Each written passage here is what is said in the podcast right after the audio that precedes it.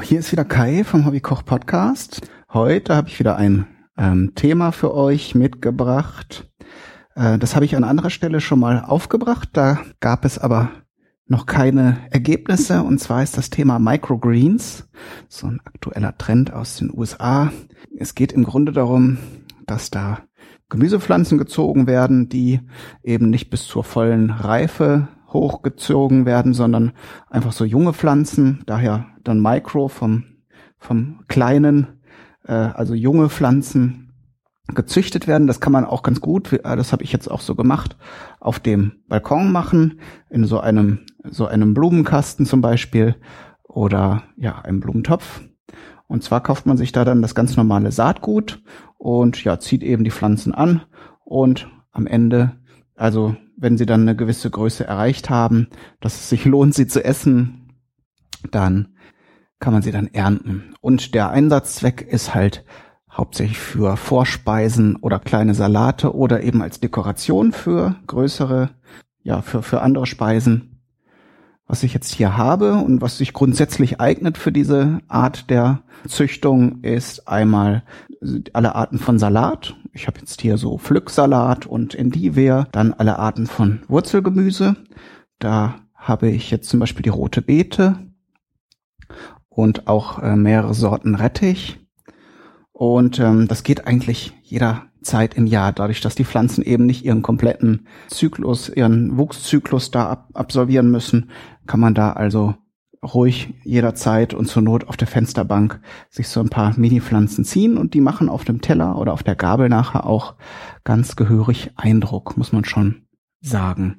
Vergessen habe ich jetzt hier noch Sauerampfer, der ist auch ganz schön und jetzt drapiere ich das hier gerade so auf den auf einen Teller, damit man das Ganze nachher ein bisschen begutachten kann.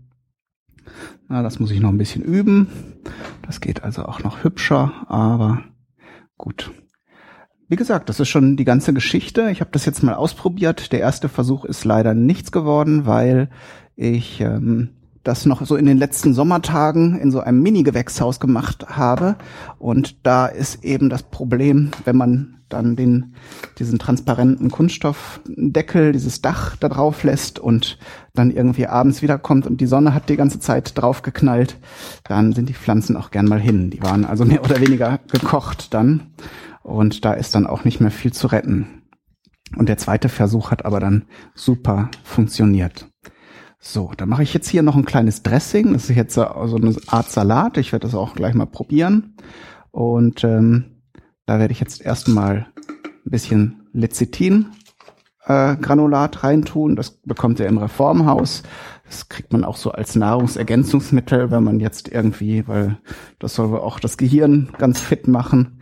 Und da tue ich jetzt so einen halben Teelöffel rein genauso einen halben Teelöffel Honig. Ich tue das hier gleich in so eine Dosierflasche.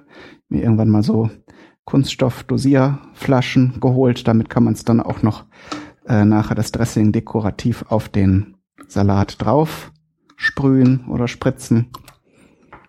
So, dann werde ich jetzt mal meinen Himbeeressig endlich zum Einsatz bringen, den ich ja in einer Folge mal angesetzt habe mit euch und dann in einer anderen Folge mal probiert habe kommen auch noch so ein, zwei Teelöffel rein. Ich hatte da nachher, als ich das jetzt ähm, stehen gelassen hatte, eine Version gemacht und abgefüllt mit, äh, also wo, wo das klar ist. Und dann hatte ich eben, weil ich die Früchte nicht so wegschmeißen wollte, noch eine Version gemacht, wo ich die durch ein Sieb gedrückt habe und dann eben jetzt so ein bisschen Fruchtfleisch damit drin habe. So, da habe ich jetzt so ein paar Esslöffel reingetan. Honig habe ich gesagt, bisschen ähm, Walnussöl kommt noch rein in das Dressing und natürlich eine Prise Salz darf nicht fehlen. Das Lecithin hatte ich jetzt genommen. Normalerweise nimmt man dann ja ähm, Senf, alle Arten von Senf.